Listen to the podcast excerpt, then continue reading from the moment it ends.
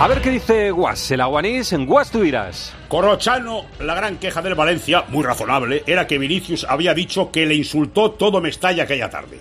Pero se conoció su declaración y lo que dijo fue que se trató de unos individuos racistas situados detrás de una portería. ¿Por qué todo este tiempo hemos pensado que Vini acusaba a todo el estadio?